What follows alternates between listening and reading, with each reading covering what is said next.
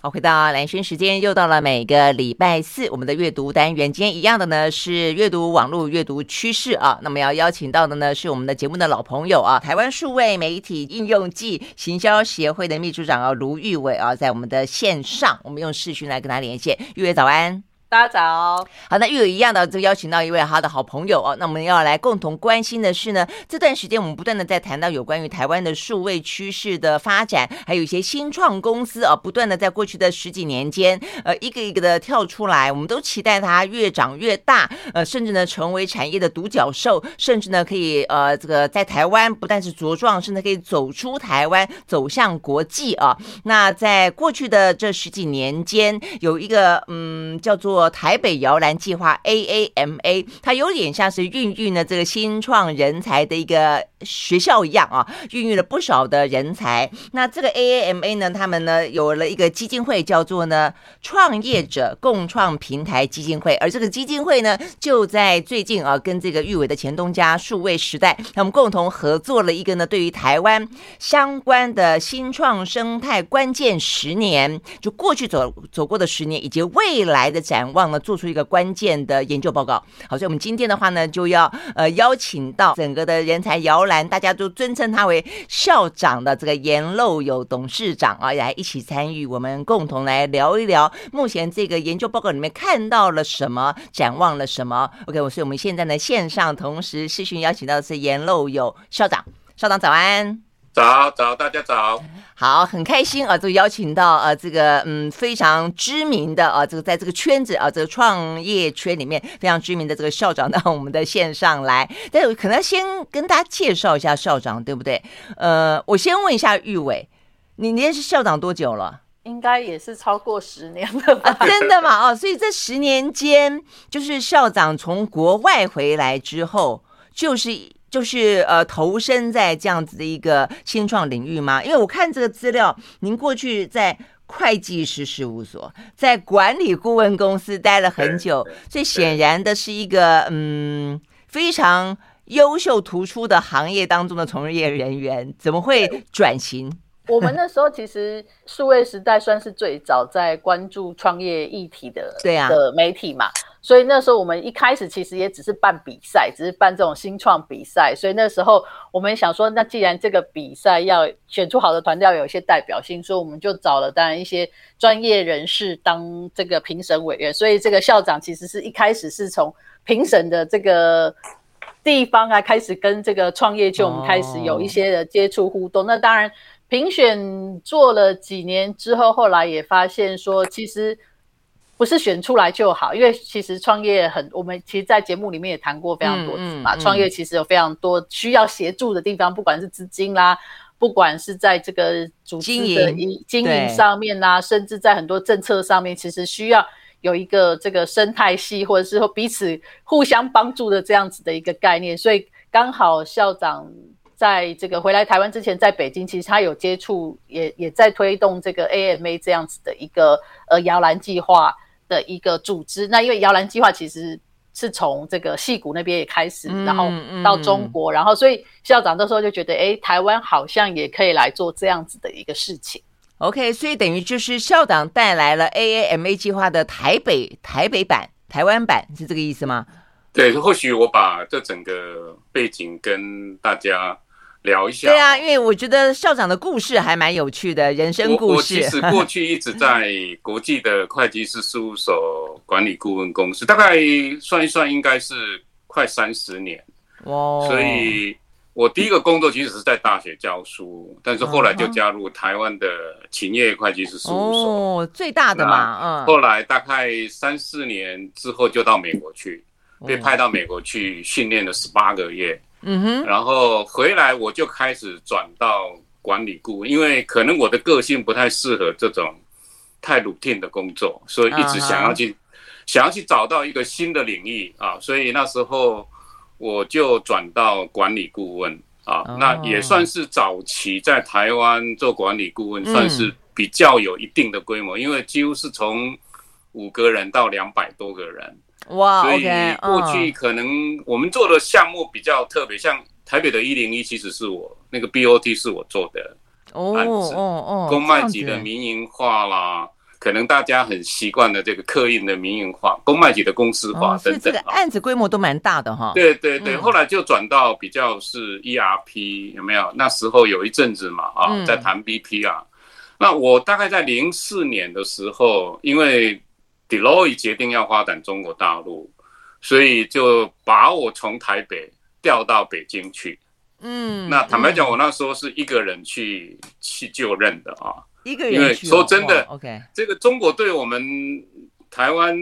这些人来讲有一点熟悉，但是有一点陌生啊。嗯，尤其你是零四年，零四年算很早哎。哦，对，但是也是对的时机啊。嗯，对。那我到北京其实一样嘛，以前在做会计师事务所跟管理顾问，大概比较都是在 serve 这个大的企业。嗯，那所以我其实以前接触新创的也不多。但是到北京之后，刚好诶，其实 AMA 是来自于 Silicon Valley，就是矽谷。嗯嗯，它的全名叫做 Asia American Multi Technology Association。有一点就是说，亚洲人在矽谷，嗯，它一个类似一个交流的平台。嗯嗯。啊，那在两千年初，因为看到中国大陆的发展嘛，所以他们就想说，哎，我们是不是在中国要设一个分会？因为刚好我们 Deloitte 在美国的一个资深的 partner 是 AMA 的会长，嗯，他就说，哎，你要不要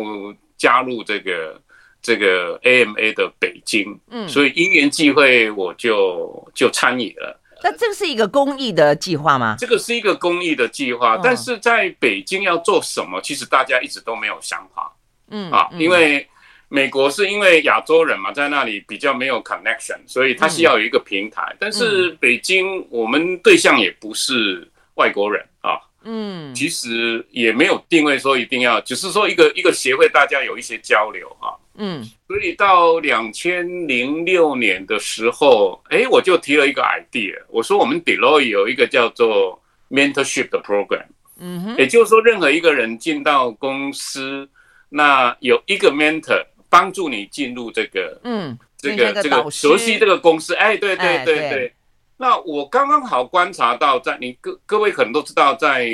两千年之后，中国大陆的创业风气就开始起来。对对啊，嗯、因为这个互联网或者是网际网络，那这要起飞啊，真的是。对对，那个时候就是真的是起飞。嗯、然后呢，我们就看到我在北京清华大学那边，然后就看到很多的新创的企业。嗯，所以我就提了一个 idea，说，哎。我们要不要我们这一群人？因为我们当时这个 AMA 的北京，包括 Team Chen 啊，以前 Microsoft 的，包括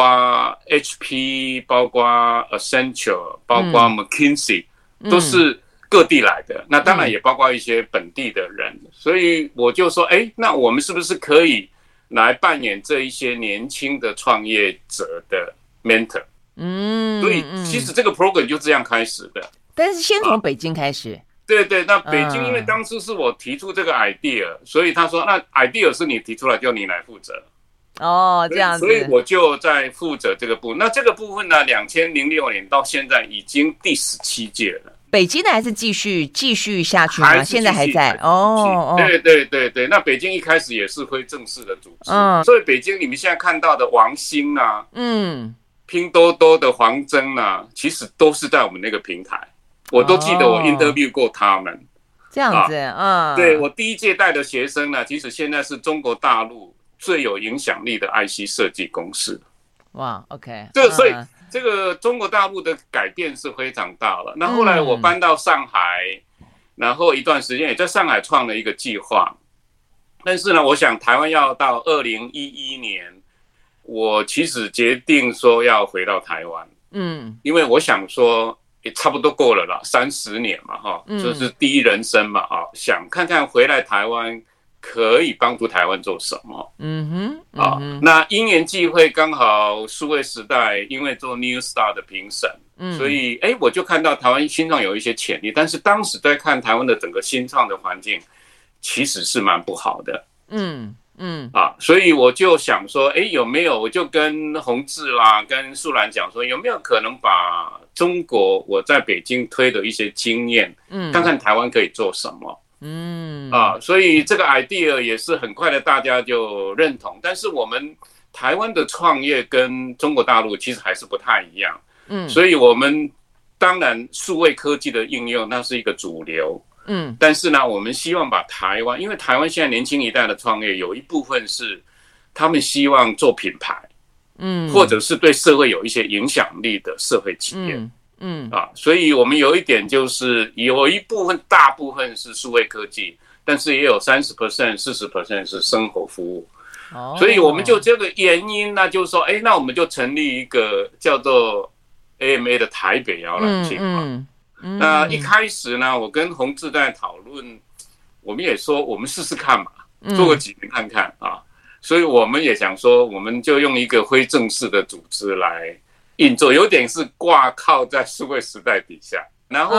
我们我们每一年就会，那每一年靠办活动来。甄选，或者说来对我们，我们我们先先找导师啊，嗯，比如说我们这一届的导师，就像陈良基部长，嗯。啊，像这个这个研华科技的柯震，像宏志，我自己本身 Google 台湾的总经理，嗯、像雅虎的这个 Rose 周开莲，我们就先把这一起的导师挑好，嗯，然后呢，我们透过数位时代，透过新创签，然后。邀请他们来报名，那我们的做法比较就是一个一对一嘛，啊，嗯，有一个一对，所以你会配到一个导师。哦，两年哦，两年的时间呐，对对对对对对对，两年。那他只要有所有创业当中碰到的问题，通通都去问这个导师。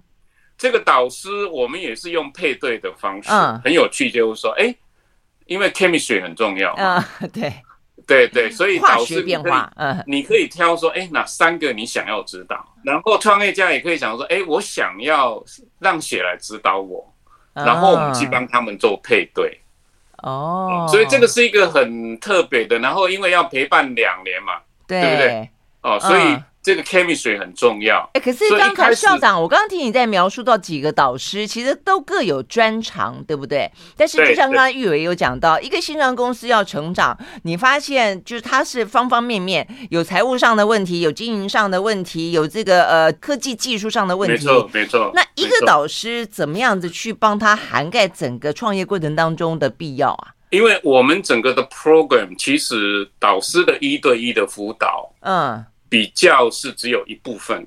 啊，uh huh. 那导师的一对一有时候，因为您可能也知道，就是说创业家都蛮孤单的嘛，啊，嗯嗯，所以有时候他碰到困难的时候，有一个人可以请教，有可能是人生上面的问题，或者是创业一些比较大的问题。嗯，当然每个导师都有不同的专业跟经验啊，所以我们除了导师的一对一以外，我们有一个 workshop。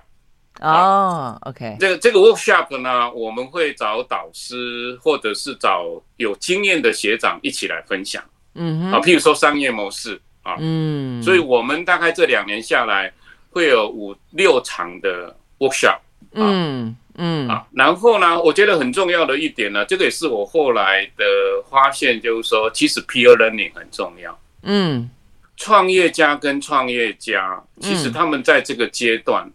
碰到的问题其实是类似的，等于是同才之间没错没错没错，peer 的互相的 learning 啊，有时候你碰过这个问题，另外一个同学还没有碰过，嗯嗯，所以我们透过共学营，一开始就叫做 action learning，然后让他们互相学习，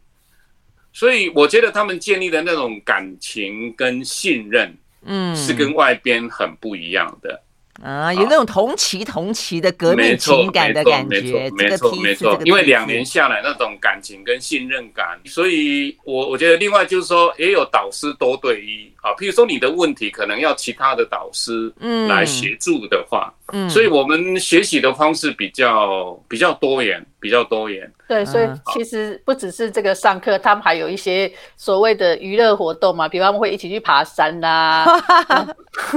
然后什么一起娱乐，嗯，对对，一起去骑车啦，然后或者是什么约了一起去露营啊之类的，所以那个这个所谓的创业学校不是只有知识上的学习啦。哦，所以就就刚刚讲有个生态圈的感觉了，对不对？有，我把它当做是一个社群，一个 community。嗯，是。那一个 community 呢？当然创业家是核心嘛，然后导师，所以我们有导师的小旅行。啊哈。啊，甚至于我们有一些导师是以前初中的同学，然后后来在这个相认大家，对对，所以就把它变成是一个有温度啊，然后互相信任，然后又可以学习、分享的社群。对，我想应该也需要这样的，所以才会可以到无偿的，可以吸引这些导师不断的奉献，因为它中间有很多情感上的回馈跟一些成就上的满足嘛，对不对？好，我们要先休息一会，回来之后呢，还再继续和玉伟和这个严校长来聊，马上回来。I like 回到蓝轩时间，继续和我们今天现场邀请到的一样的是卢玉伟，还有呢，另外一位的话呢是 AAMA 台湾摇篮计划的共同创办人哦，大家大家都称他为严校长，严漏友校长啊。好，我们刚刚聊到了这个计划就走了十年、十一年的时间了，对不对？所以呃，刚才玉伟要补充就是说，对于刚才描述的整个的生态圈，就是有学习、有计划、有生活、有娱乐、有心灵。所以是一个很很全面性的那种社群的结合，就是了。对，其实我们在看这几年全球在谈整个所谓的新创，你可以讲作是某一种新创运动里面，其实大家一直很强调的是生态圈的概念。那、嗯、这个也是大家其实常常在谈什么矽谷为什么成功啦，或者是哪些地方做得好。一个聚落，一个聚落，嗯，对，其实很重要是一个聚落，一个聚落。那那个聚落就不只是我们过去可能常的这个前一个世代的园区而已啊。就科学园区，其实某种程度也是一个社群聚落。其实，嗯，他当时也有一点点这样子的味道，嗯、就是说，哎，一群这种比较新的，他们聚集在一起，就比较有交流的机会。只是以前的交流，常常是因为都在园区，可能在生意上的上下游的一个、嗯、一个合作。那我想到了这一个这一波的这个创业时代，我觉得他们更在意的是这个社群，特别是这一批的大部分的创业时代，大概都。开始是接触到这个数位科技、数位网络，然后跟人的这种联系的方式或互动方式，其实也跟上一代很不一样。嗯嗯，真的，你刚刚这样讲，我突然之间想起来，我们先前有介绍过一本书，在讲加密货币，讲以太币。那以太币那一群人呢，他们可能不只是一个我们从说园区的聚落，到我们现在讲到一个生态圈，他们根本住在一起。就一群人呢，住在一个呃什么废弃的老公寓，然后的话呢，就一天二十四小时，呃睡觉的时候呢，就睡袋直接盖起来，那起床之后就直接去电脑上面研究，然后对不对？那人就这样进进出出，进进出出，然后他们之间的交流跟互通，不管是消息也好，资讯也好，创业的进度也好，好像那种，我觉得他们的彼此之间那种凝结度跟那个我们形成的外面很难理解的那个小圈圈。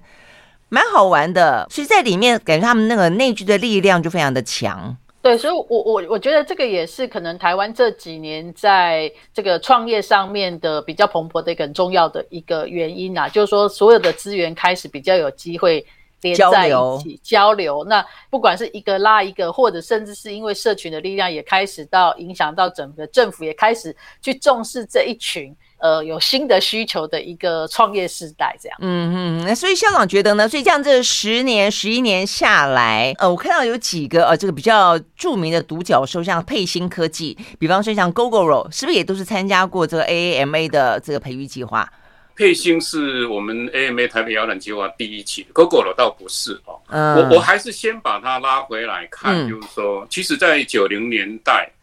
台湾的创业创投，其实在全世界是有很重要的地位的，嗯。啊，因为科技制造业还有半导体产业，但是那个那个时代的整个生态系创业生态系比较是产业链的上下游。嗯，那到两千年，因为 Internet 的 bubble，然后再加上金融危机，那各位可以想见，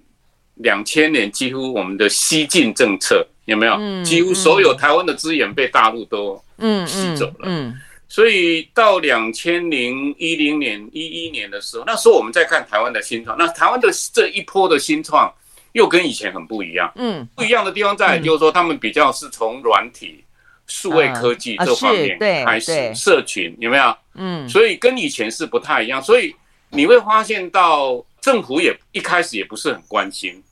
嗯，然后企业呢，您可能知道说，两千年初的时候。Internet bubble 之后，企业就不再投资网际网络的相关的新创了。嗯，所以我们可以讲说，那个时候其实像是一个新创的沙漠，没有人管啊。嗯，那我觉得这十年的改变其实是非常非常大的。那我觉得我们在谈生态系，可能从几个面向来看，一个是政府，嗯，一个是中间的机构啊，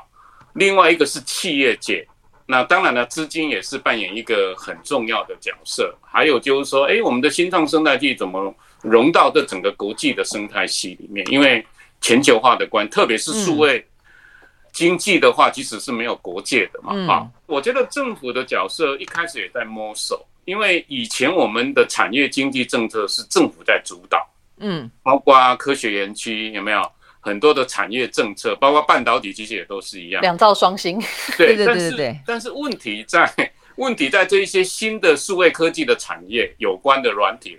坦白讲，政府是不太了解的。对所以政府比较会规划硬体就是了，对不对？对，他很习惯，就是说从一个政府主导的到一个产业新的产业，这是一个 immersion 的数位经济。其实政府也还在摸索，所以政府也直到二零一四年国发会那时候的国发会主委是管中明，嗯。啊，他开始觉得说哇，现在全世界这个新创风起云涌，但是台湾其实看不到，所以政府的角色就变成很重要，嗯，所以。国发会开始去整合各个部会，去推出了一个创业拔萃方案，开始去链接国际，嗯，然后呢，去设很多的新创的基地，还有把有一段时间什么 start up 分什么呃孵化器啊，特别的，没错没错，那时候那个时候开始介入，然后法令，台湾的法令其实是很不适合数位时代的新创的。所以我觉得政府在二零一五年开始意识到，然后开始做一些转变。当然后来包括科技部，甚至于包括经济部啊，很多的新创的园区。那很重要的一点是资金，嗯啊，因为台湾新创最缺乏的是早期的天使基金嘛。对，我记得那时候国安会的主委来找我的时候。我就建议他说，应该要用政府去引导民间的投资者来投入，嗯，所以原来是用补助的，后来我就建议他应该要改成是用搭配投资的概念，就有点像媒合就是了，对不对？对？对，就是一方面你找到对的，有让对的人在一起，政府愿意来 match match 来做，然后呢，中介的机构其实比较像像数位时代也好像我们摇篮计划啊，或者是 Garage Plus。或者是 Apple Works，那因为台湾整个的创业的市场其实还没有完备，嗯，所以这个时候需要透过社群来帮他连接，嗯啊，所以我们扮演的角色其实除了学习以外，就是说，哎，你需要资金，你需要合作的对象，我们怎么去帮助他们？嗯，那企业界我觉得也是一个很大的转变，就是说企业界呢，他开始在寻找第二个成长曲线。或者是说在，在在一一五一六开始在面临数位转型，嗯，他们才发现就是说，哎，我不是只有透过内部的创新，内部的创新，他们后来发现越来越难，所以必须要透过外部的创新。嗯、那外部的创新，我觉得新创企业其实是一个很重要的部分。所以台湾的企业在二零一六年也开始透过呃新创的加速器也好，开始投资。所以我觉得这个都是一个很大的转变，嗯，那资金也是一个比较大的转变，就是说，一方面国发会在投资一些创投，然后呢，我觉得政府也意识到资金的活水很重要，嗯，所以就开放让证券、金控投入这个创投的基金，嗯，所以等于是有很多，再加上二零一五一六，可能各位还。不晓得记不起来，阿里巴巴拿了一百亿，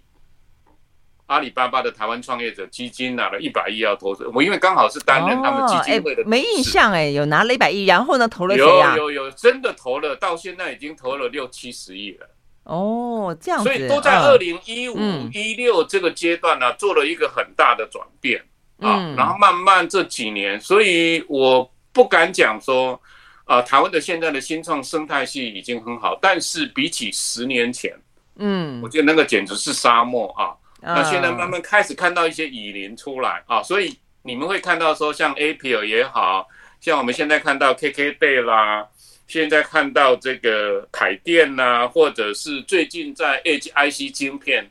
非常有竞争力的耐能啦，啊，或者爱卡拉啦、Pinkoi 这种设计师的平台。嗯，所以我觉得过去这十年，英国经过十年，所以我们看到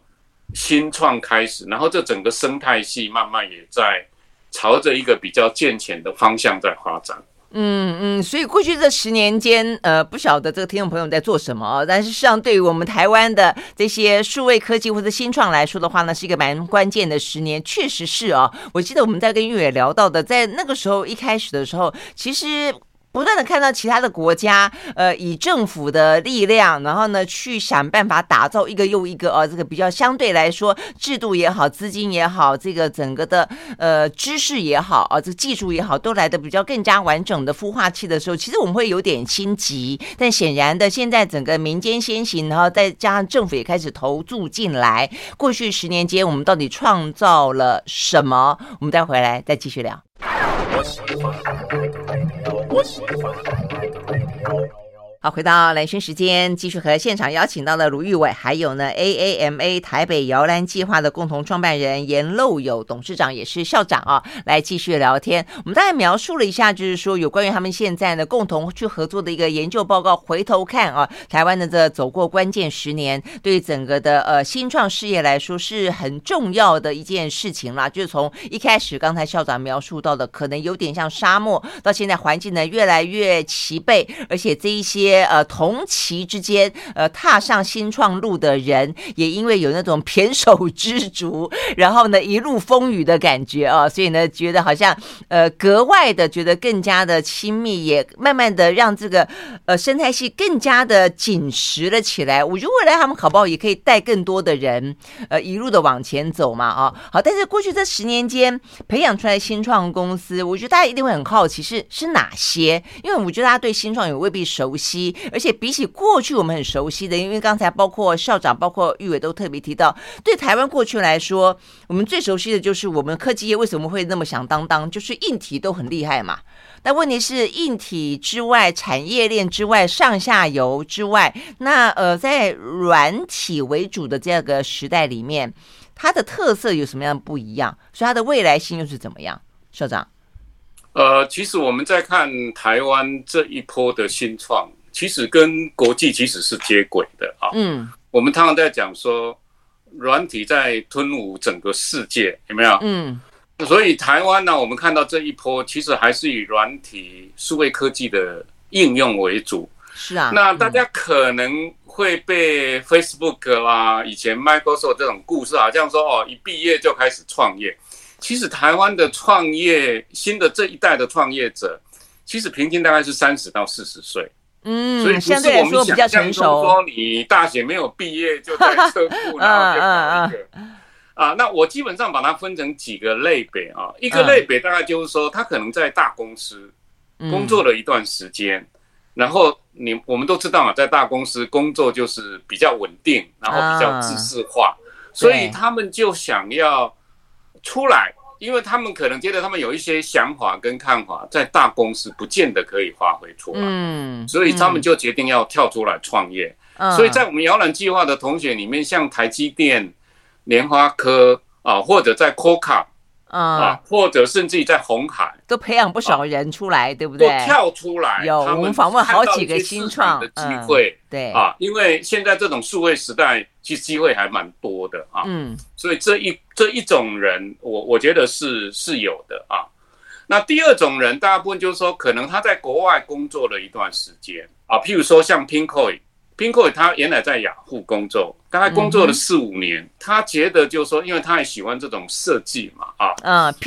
什么公司啊？有没有办法把设计这个结合我的专业？他比较是在做软体的城市的设计，有没有？哦，OK，所以他就创办了一个设计师的平台。就如果你要买一些设计师产品的话，在他平台上面都可以买得到。哦，对对对对对。那像艾卡拉，他本来在 Google 工作的，嗯啊，嗯，他算是也算是 Google 很早期的员工。那他发现到就哎，在这个未来的世界，其实有很多的机会，所以他就离开了 Google。那一开始他就做卡拉 OK 线上，嗯，嗯，那后来发现，在台湾做 to C 太难了，因为很多版权的问题。嗯，所以他后来就转到，哎、欸，我跟 Google，所以我可以用 Google 的 Cloud 去发展出一些 solution。哦，啊，甚至包括网红、嗯、啊，嗯，我们现在都知道网红，对不对？对，所以他就网红的那个平台，嗯，啊，或者是社群电商，嗯哼，啊，嗯哼，所以这个是一种类型。另外，像 Appier，他是本来在美国做研究工作嘛，嗯，然后他决定在美国创，后来他就决定搬回台湾，所以这一些都比较是在国际的公司，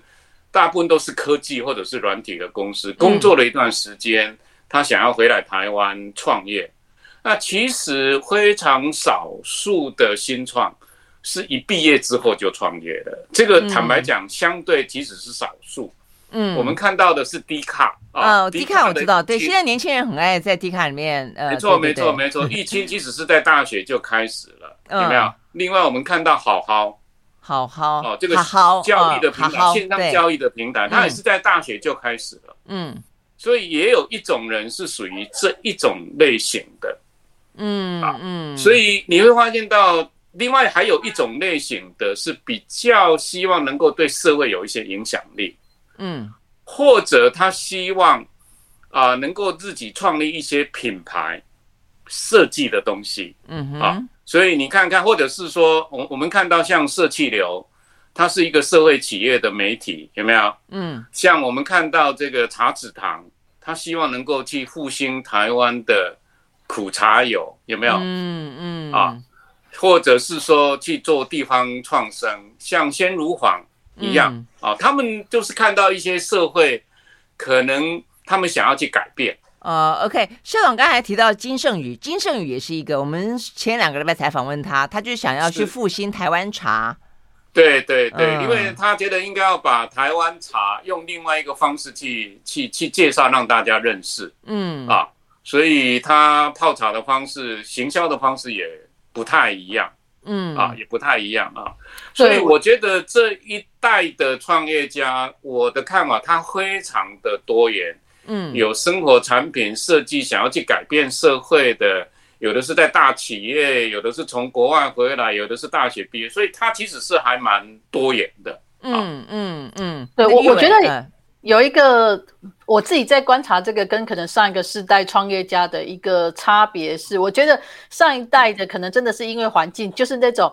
比较可能赚有两种，我自己觉得有两种，一个大概就是赚钱改善生活是一个原因，另外一个当然也是在可能早期台湾这种。比较尴尬的这种国家地位里面，就好像比较有这种救国救民，然后抱着这个、嗯这个、社会使命感比较强，社会使命这呃，就是这种带动什么国家社会的这个这个新经济的发展。对对对。那我觉得这一代的创业家，我觉得最大不同是他可能更希望驱动自己，或者是去满足自己的认同，跟还有就是说，我觉得他们的。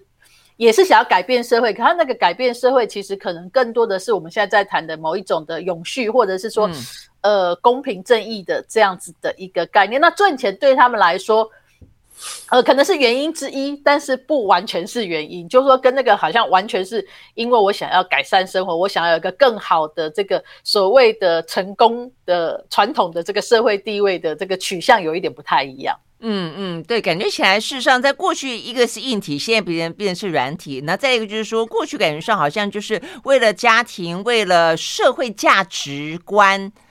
套在人的身上哦，就你你的你的人生，什么叫做胜利组？什么叫成功？被这个定义住了。现在比较多的是，呃，刚刚有讲内在驱动嘛。我觉得对于更多人来说，你可能呃想要满足自己的一点点小小的心愿，让大家的需求来得更好，让世界更美好，让地球更健康。我觉得这方面的想法似乎越来越多。但是我发现，呃，台湾的这些新创的特色，其实也符合一贯以来，不管过去来说是呃所。所谓的工业化或者硬体，然后跳到现在比较数位、比较软体，我觉得都是中小型的比较多。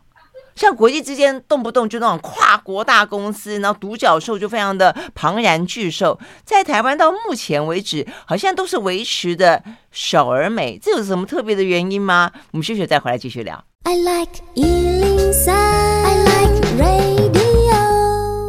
好，回到蓝轩时间，继续现场邀请到的卢玉伟，还有呢 AAMA 台北摇篮计划的共同创办人严露友校长啊，来聊过去这十年间台湾的新创啊，算是起飞了啊，也算是呢呃期待的有更大的爆发跟更大的可能性了。所以我们刚才也讲到了呃前一代、后一代不同世代的呃创业者，他可能有不同的特质。那我想这个特质都是因为跟时代脱不了关系啊，所以这个整个时代。嗯，不管是这个数位趋势啊，数位科技，它给了更多的一些可能性。那我们台湾当然还多了很多的地方创生。但不论如何，我们刚刚讲到，就是小小的美好，在台湾呃是我们最常有的样貌。但是就未来的发展来说，呃，校长觉得台湾有可能诞生一个像是跨国的这种大的独角兽吗？又或者说，这个是适合台湾的新创发展的方向吗？你的看法？我们我们假设把创业分成两个大的类别啊，嗯，有一种比较是跟生活产品跟服务，嗯，可能它会以本地市场为主，可能跟我们未来在谈的地方创生会有一些关系，嗯。那另外一种就是跟数位科技的应用，或者是数位的平台，那这种面对的其实是 global 的 market 啊，因为网际网络是没有国界的啊，嗯。所以在这种类似的，像这种电商也好，或者是在谈人工智慧、物联网的应用，我觉得以台湾的网际网络的人口两千万，相对是小的。嗯，通常一个要能够独立为一个 home market 的话，大概要六千万。啊，所以台湾势必跟数位科技应用有关的新创，势必一定要走向国际化。嗯。所以简立峰有提出一个叫做“一加一”的概念，就是说，你除了台湾以外，可能加上日本，或者是加上东南亚。我我讲这个概念是完全正确的。嗯，那事实上，我觉得台湾的新创在走向国际化，像 Appier，Appier 其实已经在十九个国家有营运啊，所以代表他们其实已经跨出了另外台湾新一代，像包括爱卡拉。或者是微胖，大概也都有五六家国外在东南亚或在日本，所以我觉得这一些新创呢，国际化势必是要一定要走的一条路。当然呢，国际化带来的很多的机会，也带来很多的风险。嗯，怎么去落地，人才怎么取得，当地的市场怎么开花，这个组织的文化怎么你变成是一个国际化的公司？我觉得台湾应该新创。还在路上，可能还有很多的挑战。哦，所以这部分也显然，这个导师要继续努力，对不对？所以提供不只是国内的经验了，连国际在海外打拼的话呢，有什么样的经验都得要一并的。像两年前我就带了二十家新创到日本。